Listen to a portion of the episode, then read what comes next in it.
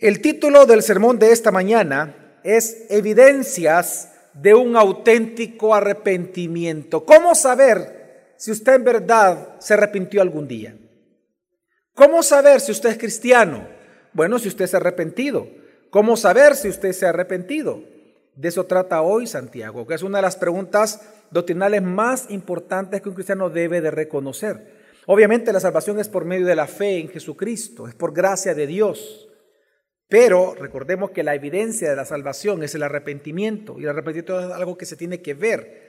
No solamente es algo que se percibe, que se siente, sino es algo que se debe de observar mediante algunas obras específicas. Y ese es el gran tema de Santiago hoy. Vamos a leer el texto. Es un texto, miren hermanos, un texto interesante. Es un texto un poco difícil al inicio cuando uno lo lee, es, es abrumante porque hay diez mandamientos en este texto, diez órdenes directas de Dios para el pueblo para las personas. Sin embargo, hay tres grandes temas aquí. Es un solo tema, perdón, pero hay tres subtemas aquí interesantes y vamos a tratar de poderlo estudiar en esta mañana. Santiago capítulo 4, versículo del 6 al 10. Voy a esperar que todos lo tengan, me interesa que lo leamos, que usted lo ubique. Es un texto, como le digo, interesante. De hecho, de aquí pueden salir perfectamente tres sermones por las tres preguntas que responde este texto. Sin embargo, un texto tan pequeño, un texto de mucha, mucha gracia para nosotros. Dice Santiago 4 del 6 al 10. Pero Él da mayor gracia. Vuelvo y repito, porque es clave recordar esta frase en todo el sermón. Pero Él da mayor gracia. Por eso dice, Dios resiste a los soberbios, pero da gracia a los humildes. Por tanto, es decir, porque Dios da mayor gracia, someteos a Dios, resistid pues al diablo y huirá de vosotros. Acercaos a Dios y Él se acercará a vosotros. Limpiad vuestras manos, pecadores, y vosotros de doble ánimo, purificad vuestros corazones. Afligíos, lamentad, llorad, que vuestra risa se torne en luto y vuestro gozo en tristeza. Humillaos en la presencia del Señor y Él os exaltará. Hermanos, ¿cuál es la necesidad del enfermo? Sanar. ¿Cuál es la necesidad de un esclavo? Ser libre. ¿Cuál es la necesidad entonces del pecador? La gracia del arrepentimiento y del perdón de pecados. Ese es el gran tema de Santiago en este texto. El propósito, hermanos, recordemos un poco del contexto. El propósito de la carta es que los que dicen ser cristianos prueben que su cristianismo es auténtico o no. Algunos recordemos en aquel momento a, quienes Santiago le escribió originalmente, algunos en lugar de mostrar una sabiduría celestial, ellos estaban mostrando una sabiduría natural, animal y diabólica. Actos como por ejemplo los celos, los pleitos, obras perversas, estoy citando a Santiago, la codicia, envidia y egoísmo, les delataban a ellos que en lugar de ejercer una sabiduría celestial de lo alto, estaban bajo una sabiduría animal, terrenal y diabólica.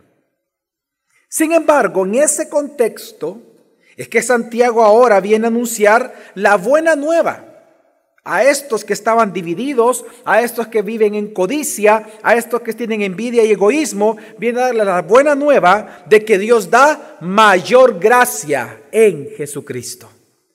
Mayor gracia en el texto de Santiago se refiere a la gracia de Dios que te justifica, que te salva, que te santifica y que te glorifica. Por lo tanto, es aquella gracia que Dios otorga a los pecadores indignos, pero que depositan su confianza en su Hijo Jesucristo como Señor y como Salvador. Esta mayor gracia es mayor porque es mayor que el poder de la carne, que el mundo y es mayor que el pecado que te condena a ti. Es mayor. Por lo tanto, así, no importa, hermano, hermana, no importa, amigo y amiga que nos visitas, no importa cuán corrupto tú seas, La gracia redentora de Dios tiene el poder suficiente para salvarte, para santificarte, para preservarte y en el futuro glorificarte en el fin de los tiempos. Hermanos y hermanas, iglesia, gracia sobre gracia. Esta es la gran noticia de Dios para nosotros esta mañana y para todo el mundo, que Dios siempre tiene más y mayor gracia para los pecadores. Cuando Dios quiere salvar, salva. Cuando Dios quiere santificar, santifica. A quien Dios quiere liberar de Satanás, Él libera. A quien Él quiere acercarse, Dios se acerca. Y a quien Dios quiere exaltar, Dios que exalta. Esta gracia de Dios, hermanos y hermanas, es tan sublime que aunque tú pierdas el derecho a la comunión con Dios por tus pecados diarios, no puedes perder tu derecho a salvación, porque siempre hay mayor gracia. Así que nuestro pecado y tu pecado no puede decepcionar a Dios. Gran noticia esta mañana, tu pecado no puede decepcionar a Dios. Nuestra duda no puede desconcertarlo. Nuestra resistencia a su voluntad no puede detenerlo, pues en Dios siempre hay mayor gracia. Pero Santiago afirma de que Dios desea darte esta mayor gracia de tres formas en este texto. Si tú, si tú leíste bien conmigo, hay tres obras de gracia que Dios menciona que es parte de esta mayor gracia que él habla. Santiago viene a afirmar de que esta mayor gracia Dios le quiere, quiere, quiere dártela a ti de tres formas o en tres maneras. Número uno, haciendo que Satanás huya de ti. Número dos, Dios quiere acercarse a ti. Y número tres, quiere acercarse para luego exaltarte. Pero es interesante a la vez que esta mayor gracia que Dios quiere darte de estas tres maneras, también Santiago advierte de que esta mayor gracia de demanda, exige de ti una respuesta adecuada a esta gracia. Y la respuesta adecuada a esta gracia es un auténtico arrepentimiento. Un auténtico arrepentimiento. Por eso es que Santiago cita, si nos damos cuenta, después de decir que Dios da mayor gracia, él cita el Antiguo Testamento.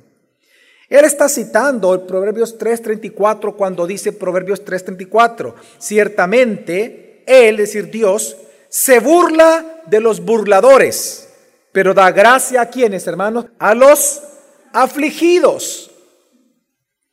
Dice, ciertamente Dios se burla de los burladores. ¿Quiénes son los burladores aquí en Proverbios? Bueno, aquellos que se oponen o aquellos que, se, que menosprecian el Evangelio del antiguo pacto. Dice la Biblia que Dios se burla de los burladores, que Él menosprecia a los que menosprecian su Evangelio. Claro, porque el orgullo de los burladores es lo que no les permite a ellos, no les permite recibir ningún beneficio de esa mayor gracia que Dios quiere darles. Así que Dios dice ciertamente, Él se burla de los burladores, pero también dice que Él da gracia a quienes, a los afligidos, quienes son los afligidos, los humildes, aquellos que habiendo sido declarados culpables de pecado, se humillan delante de Dios y se someten a su voluntad. Así que hermanos, ¿por qué Santiago cita este proverbio? Porque el significado de este proverbio siempre ha sido el mismo en todo el judaísmo, es impresionante. Este proverbio significa de que Dios da gracia para el auxilio del afligido, del que se humilla por sus pecados delante de Dios. Pero la respuesta que Dios demanda al afligido, al que Él auxilia, es que se humilla ante Él para que pueda gozar de la gracia y recibir mayor gracia. Este proverbio lo que significa es que Dios da la gracia de asistir y de auxiliar al afligido. Pero esta gracia de Dios demanda algo al afligido. Al que está siendo auxiliado, Dios demanda algo. Que te arrepientas de tus pecados. Vete y qué? No peque más. Dios demanda algo a esa gracia que tú recibes. No peques más.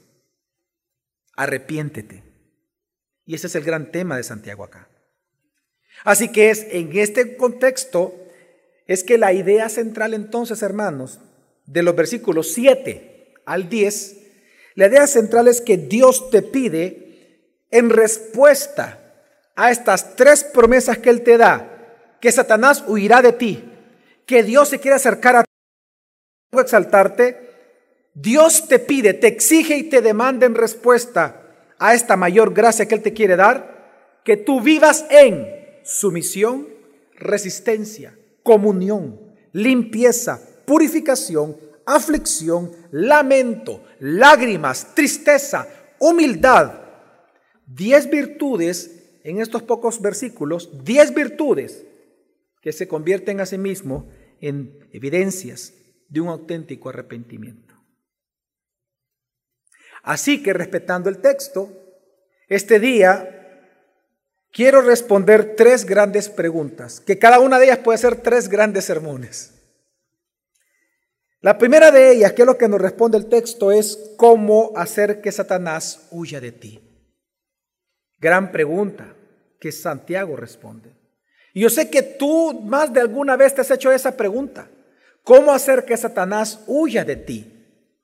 Segunda pregunta, ¿cómo acercarte a Dios? Y en tercer lugar voy a responder a la pregunta, ¿cómo ser exaltado por Dios? ¿Cómo tus hijos, cómo tu familia, cómo tu esposa, tu esposo puede ser exaltado por Dios? Así que, ¿cómo hacer que Satanás huya de ti? ¿Cómo acercarte a Dios? ¿Cómo tus hijos se pueden acercar a Dios? ¿Cómo tú te puedes acercar a Dios, tu esposa? Y cómo ser exaltado por Dios. Así que vamos a ver la primera pregunta. ¿Cómo hacer que Satanás huya de ti? Que es parte de la mayor gracia que Dios quiere darte cada día. Dice, versículo 7. Por tanto, someteos a Dios. Resistid pues al diablo y huirá de vosotros. Hermanos, amigo amiga que nos visitas en esta mañana, tú necesitas que el diablo huya de ti. Tú lo necesitas. Pero la gran noticia es, es que Dios está dispuesto a concederte esa gracia, que Satanás huya de ti porque tú no lo mereces. Tú no mereces que Satanás huya de ti. Todos nacemos siendo hijos del diablo. Tú no mereces que tu padre se aleje de ti. Pero Dios quiere darte mayor gracia en hacer que Satanás huya de ti. Tú lo necesitas, pero Dios está, está dispuesto a concederte esa gracia. Y lo sabemos porque incluso Jesús, cuando sus discípulos le preguntaron, enséñanos a orar, Jesús mismo incluyó en la oración del Padre nuestro, nos dijo que le pidiéramos al Padre, no nos metas en tentación, líbranos del mal, que ahí es el maligno en griego. Líbranos de quién? Del maligno. Líbranos del diablo. Así que si nosotros consideramos el contexto de la carta de Santiago, entendemos mejor por qué Santiago dice que Satanás debe de huir de ellos.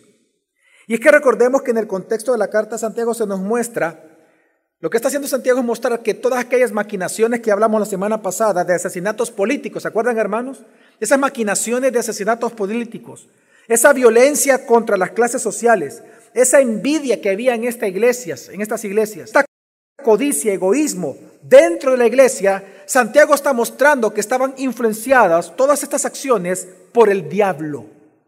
Y es interesante la palabra que ocupa Santiago, el nombre que le pone a Satanás. No le dice Satanás, ¿cómo le llama? Diablo, porque la palabra diablo o diabolo significa acusador y calumniador, que es lo que estaban viviendo dentro de las iglesias. Calumnias entre esposos, de hijo con papá, papá con hijos, entre hermanos. Lo que Santiago está mostrando es que estas acusaciones, estas, estas pleitos, estas divisiones, estas maquinaciones de asesinato, todo era una influencia del diablo. Y esto es importante reconocerlo porque el diablo es quien influye la cultura de todas las naciones, incluyendo la cultura salvadoreña. Él es el príncipe del mundo caído. ¿Sabes qué significa? Que esa sabiduría terrenal en la cual todos los que estamos aquí sentados hoy, esa sabiduría terrenal en la cual todos nosotros fuimos formados es diabólica. ¿Ya te diste cuenta que al colegio al cual tú fuiste o escuela nunca te enseñaron a cómo glorificar a Dios? ¿Ya te diste cuenta que donde tú estás trabajando, el trabajo no es para glorificar a Dios? ¿No es el objetivo? ¿Ni siquiera está dentro del objetivo de la empresa? ¿Ya te diste cuenta que el sistema de salud salvadoreño lo que quiere es curarte, pero no quiere acercarte a Dios?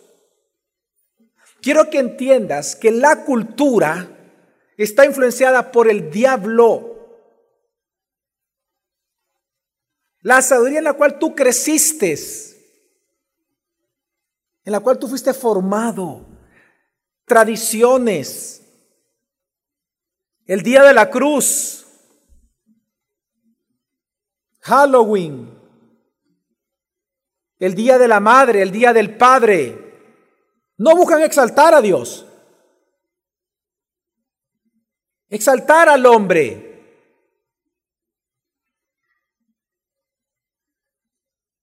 Todo, piensa, cualquier sabiduría en la cual tú fuiste formado es diabólica. Por eso es importante hacer huir a quién? Al diablo de nosotros. Por eso es que se nos ordena y el, primer mandamiento que vemos aquí que aparece es resistir. Resistir pues al diablo.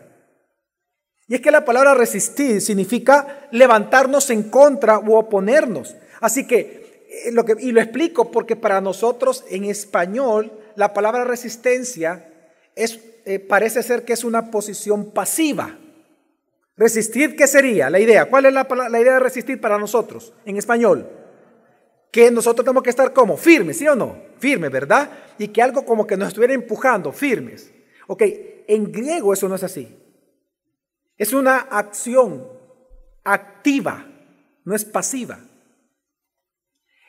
Resistir significa levantarnos, sea, salir de la comodidad, levantarnos en contra, es oponernos, es enfrentar. Así que lo que la Biblia te está diciendo cuando dice resiste pues al diablo es que oponte a las enseñanzas del difamador. Lucha contra las enseñanzas y ataques que Él manda a tus hijos, a tu esposa, a tu esposo y a tu familia. Lucha. Lucha con esa filosofía que tú aprendes en televisión, en los juegos electrónicos, en internet, en la escuela, en el colegio. Lucha. Dios no te está pidiendo que salgas de este mundo. Dios te está pidiendo que qué? Que luches que te opongas a la filosofía del diablo. Así que hermanos, no solamente es que tú tienes que orar para que el diablo huya, claro que tú puedes orar, pero Dios te manda a actuar en oposición a las enseñanzas del diablo. Pero entonces la pregunta es, ¿cómo resistirlo? Y él da la respuesta. Someteos pues a quién? A Dios. Y esa es la respuesta. Someteos a Dios. La palabra someterse, que es una palabra que las mujeres la conocen bien porque aparece desde Génesis.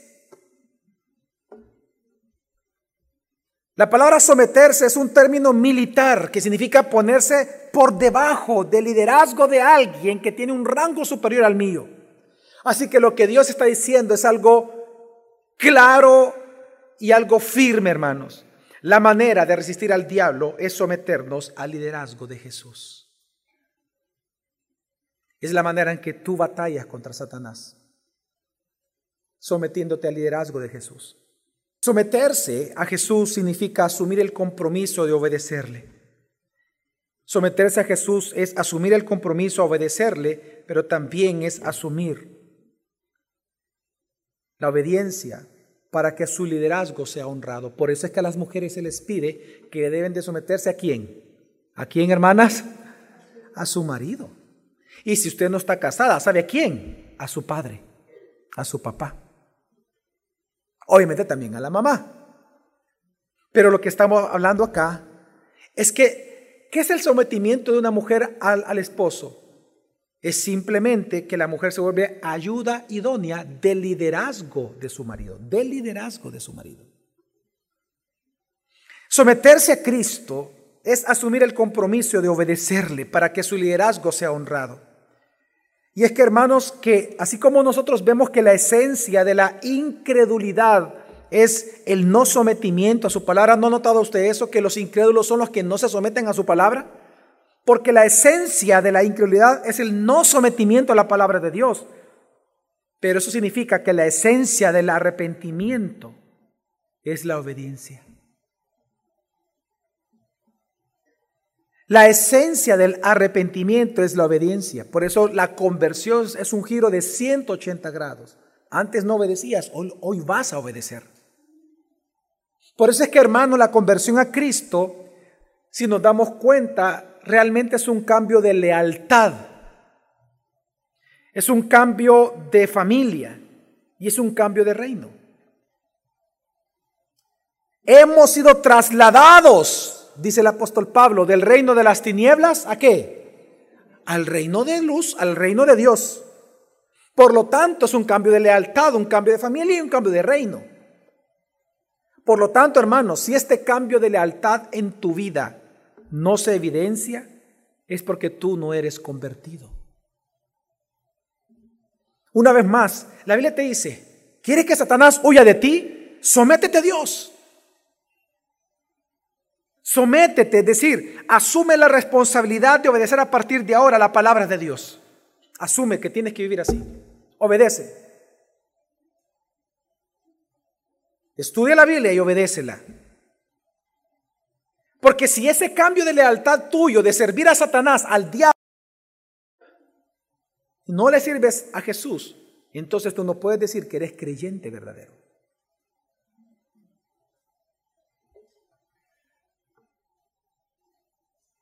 Y es que, hermanos, todos los que estamos aquí, no importa cuán bonitos sean, todos nacemos muertos espiritualmente, depravados totalmente. Eso significa que crecemos siendo enemigos de Dios y crecemos como hijos del diablo. Pues así como dice el apóstol Juan en su primera carta, que todo aquel que peca es porque es hijo del diablo. Por eso es que cuando alguien se arrepiente, hermanos, es que deja de servir al diablo para entonces comenzar a servir a Jesucristo. ¿Por qué creen ustedes que los cristianos servimos a Dios en las iglesias? Porque hemos cambiado nuestra lealtad. Ya no estamos sometidos al diablo para satisfacerlo en sus deseos. Hoy queremos agradar los deseos de quién? De Dios. Por eso los cristianos servimos en las iglesias. Porque nuestra lealtad cambió. Porque nuestro corazón cambió. Amén, hermanos. Así que, hermanos, esa gracia de que el diablo huya de ti, vamos a ir resumiendo, esa gracia, esa mayor gracia de que el diablo huya de ti, demanda de ti algo, que resistas al diablo, pero sometiéndote a Dios primero. Y hermanos, ese ejemplo no los dejó Jesús. Observa bien, escucha bien, por favor. Ese ejemplo no los dejó Jesús. Cuando Jesús fue tentado en el desierto, ¿qué hizo Jesús? ¿Qué hizo Jesús cuando él fue tentado en el desierto? ¿A qué se sometió él? A la palabra. Y por consecuencia, ¿qué hizo Satanás? Huyó. Es lo que Santiago está hablando. La manera en que Satanás huye de ti. La manera en que tú vas a hacer que Satanás huya de ti. Como parte de la gracia de Dios. Es que te sometas a Dios, a su palabra. Esto hace que tú reflexiones y te preguntes, hermano, hermana, amigo, amiga, ¿a qué o a quién tú realmente estás sometiendo las evidencias o según las evidencias de tu conducta? ¿A quién tú te estás sometiendo? Ok, la manera en que tú actúas frente a las personas, la manera en que tú actúas, por ejemplo, frente a las personas en el trabajo, la manera en que te relacionas con los demás, con tu esposa, con tu esposo y con otras personas de la iglesia. Que tal vez a ti no te cae bien esa persona, pero cuando tú la ves, hola niña, ¿qué tal? Hola, ¿qué tal? Hola hermano. Y, está esa hipocresía involucrada. ¿Qué tal hermano? ¿Qué tal hermana? Si esa es la manera en que tú, esa es tu conducta, quiero que entiendas que eso es diabólico. Santiago lo está afirmando que es diabólico. Tú necesitas arrepentirte. Ya déjate de cosas, ya déjate de excusas. Tú necesitas arrepentirte. Tienes que someterte a Dios. Así que, ¿cómo hacer que el diablo huya? Sometiéndote al liderazgo de Jesús. ¿No, se han dado cuenta ustedes, hermanos? O no es una regla general lo que yo voy a decir, pero es normal. ¿Cuántos de ustedes recién convertidos, y esto es lo normal, cuántos de ustedes recién convertidos enfrentaron durísimas pruebas después de su conversión al Señor? Levante la mano, los que ustedes dijeron, no, Satanás me quiere sacar de acá. ¿Cuántos de ustedes lo recuerdan? Levante la mano. Ok, eso es normal, ¿por qué? Porque al cambiar lealtad, ¿qué hace Satanás? ¿Qué va a intentar él? Recuperarte. Pero fíjate bien, ¿cómo es que él huye de ti luego de ciertos meses? Cuando él ve que tú eres qué? Leal a Cristo. Por eso es que al recién convertido le decimos, no creas que ahorita va a venir, hay gozo en tu corazón, estás alegre, pero prepárate que ahorita van a empezar un montón de pruebas en tu vida, lo más seguro. Satanás lo que quiere es que te decepciones, que te, es decir, quiere recuperar tu lealtad. Pero si tú te mantienes firmes, ¿quién va a huir de esa persona? El diablo. Que es lo que vemos que hizo con Jesús. Así que la manera de hacer huir a Satanás. Segunda pregunta. ¿Cómo acercarnos a Dios? ¿Cómo tú puedes acercarte a Dios? Dice versículo 8. Acercaos a Dios y Él se acercará a vosotros. Qué hermoso lo que estamos leyendo aquí, qué hermosa promesa. Que el Dios santo y creador de todas las cosas quiere acercarse a ti, oh pecador. ¿Tú ya vistes eso? ¿Acaso has reflexionado en esto lo que están leyendo tus ojos? Que el Dios santo, el Dios creador, ante cual nadie en su presencia puede estar sin verlo y, permanecer de pie. Resulta que ese Dios santo y creador, Él quiere acercarse a ti, pecador. Cuán grande es la gracia de Dios. Pero entonces, ¿cómo acercarnos a Dios? Porque dice, acercaos a Dios. Él quiere que tú te acerques, pero ¿cómo? Y Él ahora, Él va a dar seis mandatos, seis demandas. Esta gracia de Dios, esta mayor gracia, esta parte de la mayor gracia de Dios para tu vida, que Él quiere acercarse a ti, demanda de ti seis cosas. Seis acciones que te, llevan, que te llevarán a gozar de esta gracia. Y la primera de ellas es acercaos a Dios. acercaos a Dios. La palabra acercarse, hermanos, en toda la Biblia, cuando, cuando, cuando usted lea, porque hay muchos, muchísimos versículos que hablan de acercarnos a Dios. De hecho, si usted recuerda el Antiguo Testamento, Dios a través de los profetas muchas veces casi ese era el mensaje casi unificado de todos, es acérquense, vuélvanse a mí, regresen a mí. Acercarse en la Biblia es un sinónimo de humillarse ante el Dios Santo, pero reconociendo nuestros pecados. Acercarse a Dios es buscar al Dios Santo para gozar y experimentar el perdón de nuestros pecados y por lo tanto gozar de una intimidad con Él. Por eso es que este mandamiento acercaos aparece en toda la Biblia. Dios le dijo a Abraham que se acercara. Dios le dijo a Moisés que se acercara cuando le habló desde dónde. ¿Se acuerdan ustedes? ¿Desde dónde le habló Dios a Moisés? Desde la zarza ardiente. Y Dios que le dijo, acércate. ¿Qué es lo que dijo Jesús a sus discípulos cuando los discípulos estaban alejando? Jesús, dejaos que qué, que ellos se me acerquen, porque de ellos es el reino de los cielos. No solamente Jesús estaba diciendo literalmente que Dios es el reino de los cielos, hay un misterio involucrado, sino que también está diciendo que todos aquellos que se humillan delante de Dios y que le piden perdón a Dios por sus pecados en arrepentimiento, ellos son como niños en el reino de los cielos. Acercarse a Dios en la Biblia es humillarse delante de Dios, ante el Dios Santo, reconociendo los pecados buscando su perdón para gozar de su intimidad. Por eso el Salmo 145, entre muchos versículos que puede haber en la Biblia, escogí este, versículo 18 dice, el Señor está cerca de todo lo que le invocan, de todo lo que le invocan en verdad. ¿Te das cuenta? La gracia, pero a la vez está la demanda que la gracia hace. Dice, el Señor está cerca,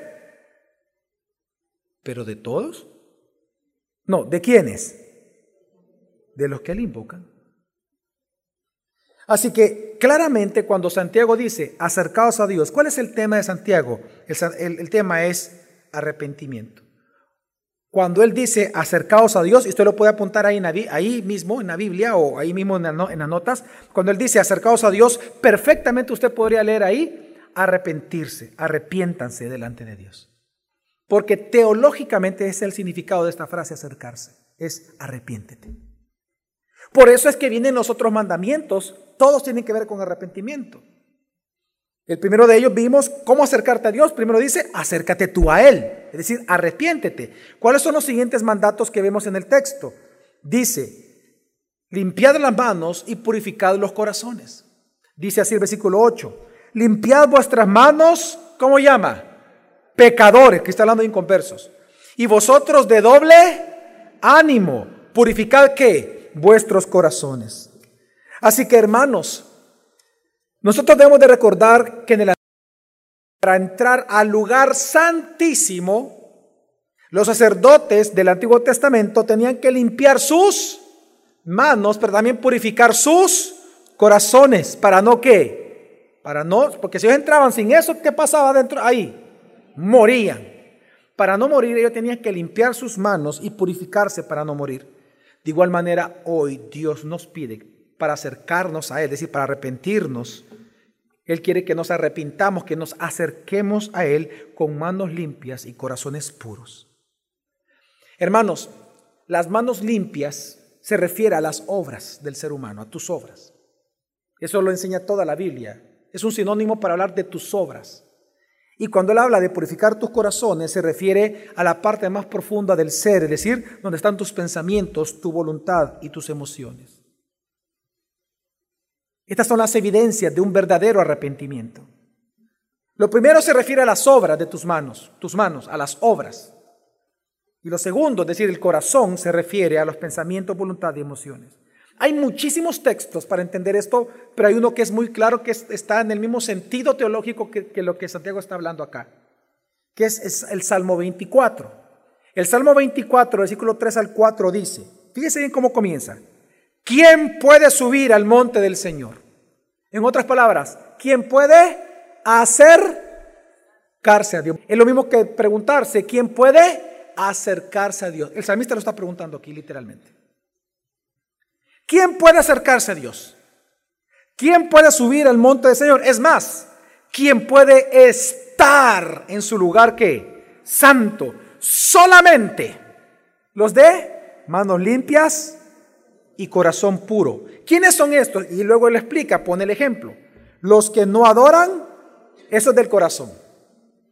Luego dice, ¿y los que no qué? Mienten, acciones, manos. Entonces, cuando tanto el Antiguo Testamento y Santiago ocupan la figura de las manos y el corazón, el llamado es a ser justos. El llamamiento es a que tú seas una persona justa delante de Dios. Que tú seas, es un llamado a que los pecadores y los de doble ánimo vengan a ser justos. Ahora, las personas de doble ánimo aquí en Santiago son, es interesante, porque los de doble ánimo son aquellas personas que son amigos del mundo, pero a la vez buscan ser amigos de Dios. ¿Quiénes son los de doble ánimo en una iglesia? Bueno, aquellos que buscan vivir el reino de Dios sin querer tomar ninguna decisión, sin nunca querer elegir o nunca elegir entre la Biblia y la cultura entre Dios y el mundo. Ellos quieren vivir así, sin elegir entre Dios y la cultura. Ellos quieren hacer lo que ellos quieren. Esto, hermanos, es oponerse a Dios. Por lo tanto, por eso es importante, es necesario purificar el corazón. Así que, ¿qué es lo que Dios está pidiendo? Que te acerques a Él. Pero ¿cómo hay que acercarse a Él? Justificado. Siendo justo, manos limpias y corazón que puro. Esta es la gran noticia. Pero aquí hay también una, esta gran noticia también implica una realidad, que nadie en este cuarto, nadie en este salón, y no hay persona en el mundo que por sí mismo pueda limpiar sus manos y purificar su propio corazón, a menos que crea en Jesús y en la obra redentora de Él en la cruz. Porque el único que puede justificarte es nuestro Dios redentor. Por eso es que en Hebreos, hablando de ese mismo tema, exactamente el mismo, Hebreos 9, 13 al 14 hace una comparación entre la obra del antiguo pacto y la obra de Jesucristo. Y dice, es cierto que la sangre de los chivos y de los toros y las cenizas de la novilla se esparcían sobre los que no estaban limpios y los limpiaba por dónde. es decir, mire, aquí el autor de Hebreos dice, miren, e-, el ritual de purificación en el antiguo pacto funcionaba. Claro, Dios dijo que así tenía que ser y, lo que Dios dice es bueno. Todos aquellos que venían con la sangre y rociada, funcionaba. Sus pecados eran perdonados y quedaba justificado, pero, pero interna o externamente. Externamente, su corazón nunca era cambiado. Pero entonces viene haciendo una comparación, dice el 14. Pero si esto es así, cuanto más la sangre de Cristo, el cual por el Espíritu Eterno se ofreció a sí mismo sin mancha a Dios, purificará vuestra conciencia de qué? De obras muertas para ahora servir al Dios vivo. Así que Santiago, ¿qué está haciendo en este texto, hermano? Santiago está haciendo un llamado a una conversión radical cuando él dice, limpiad las manos pecadores, purificad vuestro corazón de los de doble ánimo. Es un llamado al arrepentimiento, a la conversión radical delante del Señor. El gran predicador evangelista George Whitfield en el siglo XVIII, acerca de este pasaje de Santiago, él escribió y él dijo, cada hombre por su propia naturaleza aborrece a Dios pero cuando se vuelve a Dios por medio de un arrepentimiento evangélico, es decir, auténtico, cambia su voluntad. Entonces su conciencia, ahora endurecida y embotada, será vivificada y debilitada. Su duro corazón será ablandado y sus rebeldes afecciones serán crucificadas. Así, por ese arrepentimiento, toda alma cambiará. Tendrá nuevas inclinaciones, nuevos deseos y nuevos hábitos. Wow, tremendo, ¿no? Eso me hace preguntarte a ti, ¿bajo qué criterios o principios tú vives cada día? Le voy a dar un ejemplo. Estaba observando esta semana eh, un caso de un matrimonio. Ahí estaba mi hija y estábamos nosotros viendo e, ese caso en televisión de un matrimonio que miraba como normal el pegarse. Ellos tenían 15 años de casados y por 15 años ellos se golpeaban y era parejo. Él la dejaba moreteada a ella y ella lo dejaba a él moreteado. Y cuando se les preguntaba a ellos por qué lo hacían, ambos se defendían diciendo, no, es que para nosotros es normal. Por eso te pregunto, ¿bajo qué criterios tú vives? ¿Bajo los de la cultura? ¿Bajo los del mundo? ¿O los de Dios? Porque según lo que dice Santiago, la gracia de que Dios se acerque a ti y tú a Él significa que tus afecciones sean transformadas. Tus deseos sean transformados. No es que tengas malos deseos, no, no, es que son transformados en el sentido que ahora tienes deseos superiores por Cristo. Pero si tú en tu corazón todo el tiempo estás chismeando, siendo hipócrita, eh, este, aborreciendo y mostrando la cara que, hola hermano, hola hermana, etcétera, etcétera, necesitas un verdadero arrepentimiento. ¿Bajo qué principios tú usas el dinero? Recuerda el contexto de esta carta, codicia. Eran muy codiciosos ellos y estaban matando por codicia. ¿Cuántos de ustedes, no levantes su mano, pero cuántos de ustedes ni siquiera ofrendan a Dios? Porque piensan que eso es un invento. Es un negocio de los pastores o de las iglesias. ¿Sabes qué? Ya basta, hombre. Ya basta de estar acusando a la iglesia, a los pastores, de tu propio pecado. Eso se llama codicia. Deja de estar acusando a los demás de un pecado interno que hay en tu propio corazón. Arrepiéntete, oh pecador. Limpia tus manos, pecador. Y purifica tu corazón de doble ánimo. Que quieres estar en el reino de Dios, pero a la vez querer vivir el reino de Dios bajo los principios del mundo. ¿Cómo tú usas tu tiempo? ¿Bajo qué criterios principios tú usas tu cuerpo? ¿Bajo qué criterios tú usas tus ojos? limpiad. ¿Cuáles son los siguientes mandamientos que vemos aquí para acercarnos a Dios? Todo tiene que ver con arrepentimiento. Los siguientes son afligíos, lamentad, llorad. Versículo 9 dice, afligíos, lamentad y llorad. Hermanos, aunque las tres palabras son distintas, en conjunto es un lenguaje profético. Si se dan cuenta, en el versículo anterior era un lenguaje eh, sacerdotal. En este caso es un lenguaje profético. El sentido de estas tres palabras, afligidos, lamentad y llorad, el sentido es el siguiente. Si Cristo Jesús está pronto a venir por segunda vez y con Él vienen los juicios, entonces todos los que estamos aquí debemos devolvernos a Dios. Y también si Cristo va a venir por segunda vez y con Él vienen los juicios, entonces no se va a permitir que los cristianos tengan una vida despreocupada acerca de sus propios pecados. Por eso Dios pide que te lamentes todo el tiempo, que te lamentes todos los días, que aflijas tu alma todos los días y que llores todos los días. Porque la aflicción, lamento y lloro son los acompañantes de un verdadero arrepentimiento. Y te lo voy a demostrar. ¿Se acuerdan ustedes cuando Jesús iba cargando la cruz, hermanos? Dice la Biblia que unas mujeres que le acompañaban se le acercaron y que ellas estaban llorando por Jesús. Cuando Él cae por segunda vez, las mujeres se le acercan, le limpian el rostro llorando por Jesús. En ese contexto Jesús les dice, y vamos a leerlo de Lucas, de Lucas capítulo 23, del 27 al 29 dice, está en pantalla y dice, y le seguía una gran multitud del pueblo y de mujeres que qué, que lloraban y número dos que qué, que se lamentaban por él. Pero Jesús, volviéndose a ellas, les dijo, hijas de Jerusalén, no lloréis por mí, llorad más bien por vosotras mismas y por vuestros hijos, porque aquí vienen días. Y habla de los días del juicio. Hermano, afligíos, lamentad y llorad.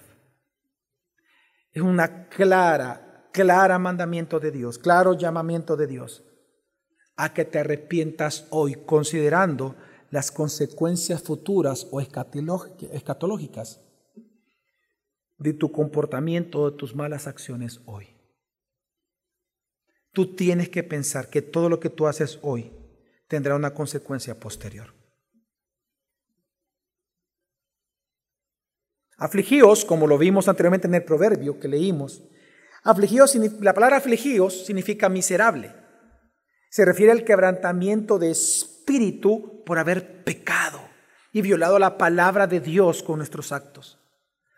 Un verdadero cristiano, alguien que es verdaderamente arrepentido, ¿sabe qué hace cuando peca? Se aflige. Se siente miserable. Y busca a Dios y dice, perdón Señor, porque he pecado. He violado tu ley, he violado tus mandatos. Tú me has rescatado y yo no he respetado a mi esposa, yo no he respetado a mi esposo. Perdón Señor porque me he deleitado viendo pornografía. Perdón Señor porque me he deleitado mintiendo. Perdón Señor porque he sido un hipócrita saludando a personas que no me parecen y sin embargo yo lo sigo haciendo. Como que si les amo cuando no los amo. Perdón por no amar a tu iglesia. Perdón, Señor, porque tú me has salvado, pero yo no ofrendo. Perdón, Señor, porque tú me has salvado, yo no te sirvo en ningún ministerio. Vivo para mí mismo. Estoy centrado solamente en mí. Perdón, Señor. Esa es la aflicción. Es sentirte miserable por haber pecado delante de Dios. La palabra lamentar es una palabra de uso fúnebre.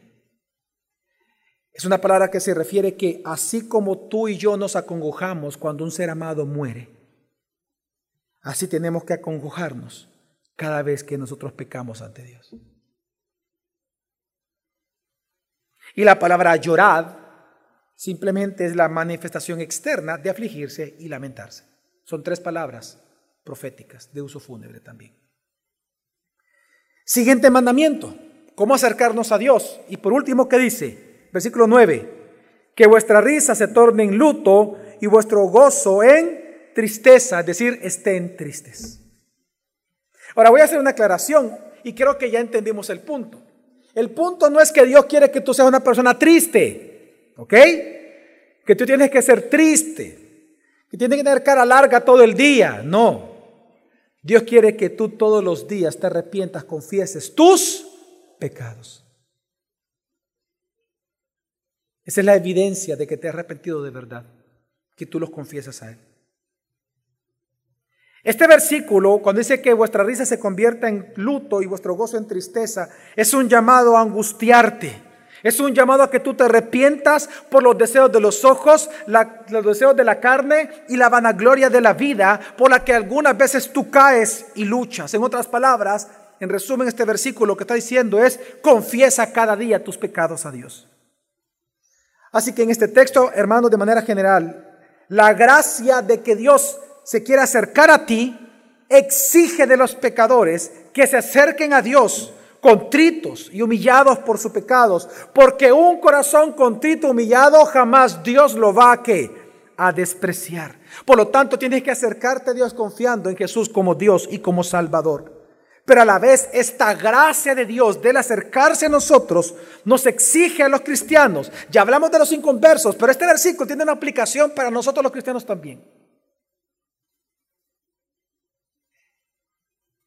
A la vez esta gracia de Dios, de que Él ya está cerca de ti, te exige a ti como cristiano a considerar las consecuencias de tus acciones pecaminosas y abandonarlas.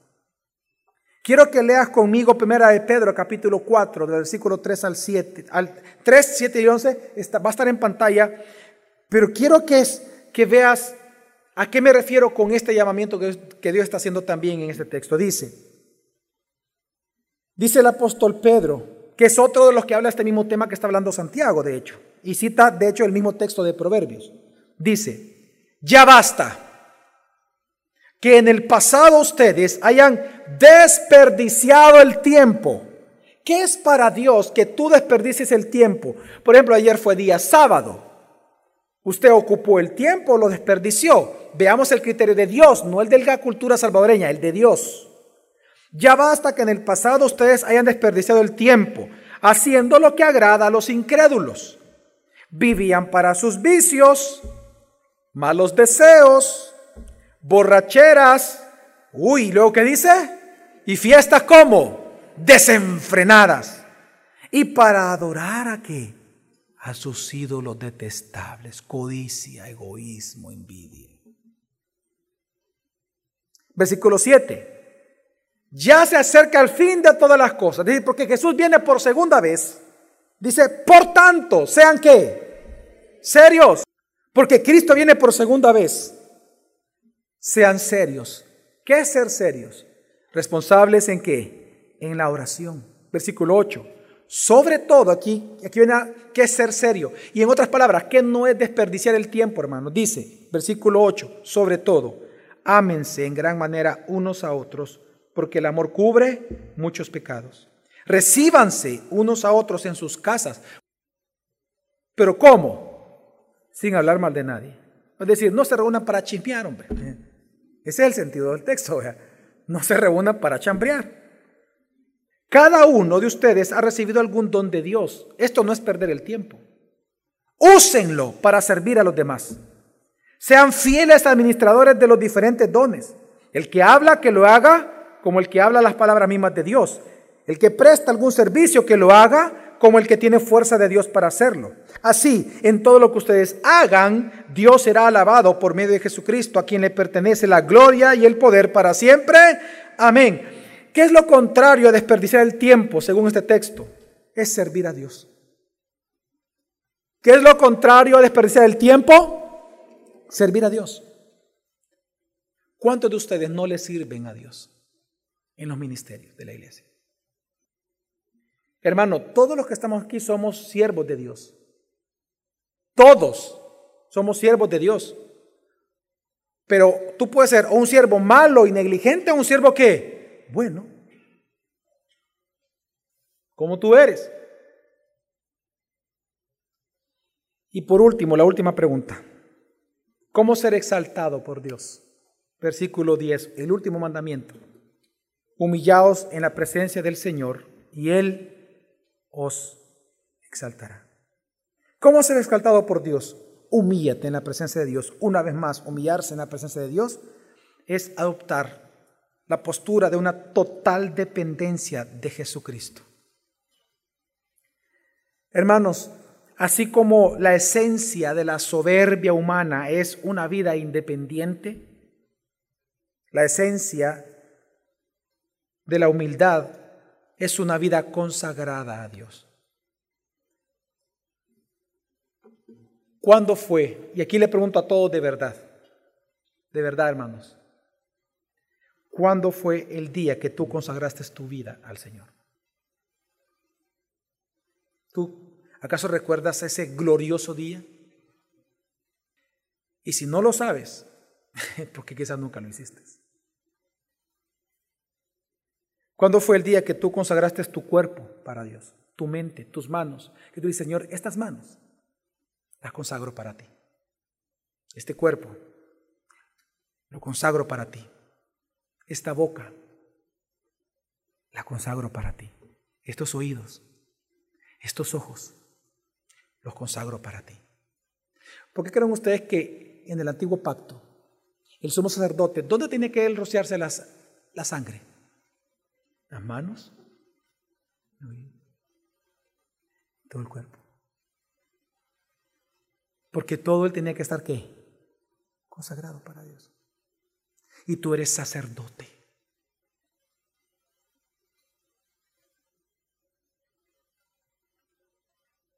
¿Cuándo fue que tú consagraste tu profesión a Dios? ¿O no te has puesto a pensar que tu profesión es para Dios? ¿Cuándo fue el día que usted consagró su dinero, su salario? Eso nunca se olvida. ¿Cuándo fue que tú consagraste tu dinero a Dios? Tus empresas, empresas, empresarios, empresas.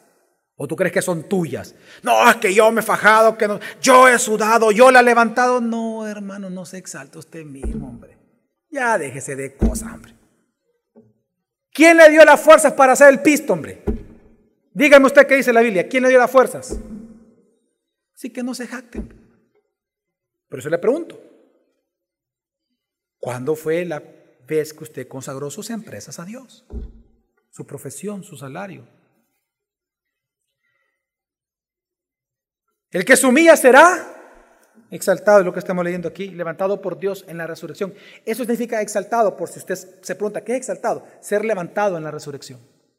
Por eso es que está dentro del tema del arrepentimiento. Jesús dijo, bienaventurados los pobres de espíritu, porque de ellos es el reino de los cielos. Es lo que está hablando acá. Humillaos en la presencia de Dios y Él los exaltará. Así que hermanos, esta gracia de que Dios te exalte en el futuro te demanda a ti primero que tú humilles delante de Dios, es decir, que adoptes una total dependencia de Él y de su voluntad, para que sea exaltado cuando fuere tiempo. Hermanos, como dice la Escritura, pero Él da mayor gracia. Por eso dice, Dios resiste a los soberbios, pero da gracia a los humildes hermanos. Yo le pido a todos ustedes que en estos diez mandamientos o estas diez evidencias de un auténtico arrepentimiento, Usted lo puede examinar en usted mismo. Y si no están en usted, este es un buen día para que usted se arrepienta delante del Señor y ruegue por su salvación. Vamos a.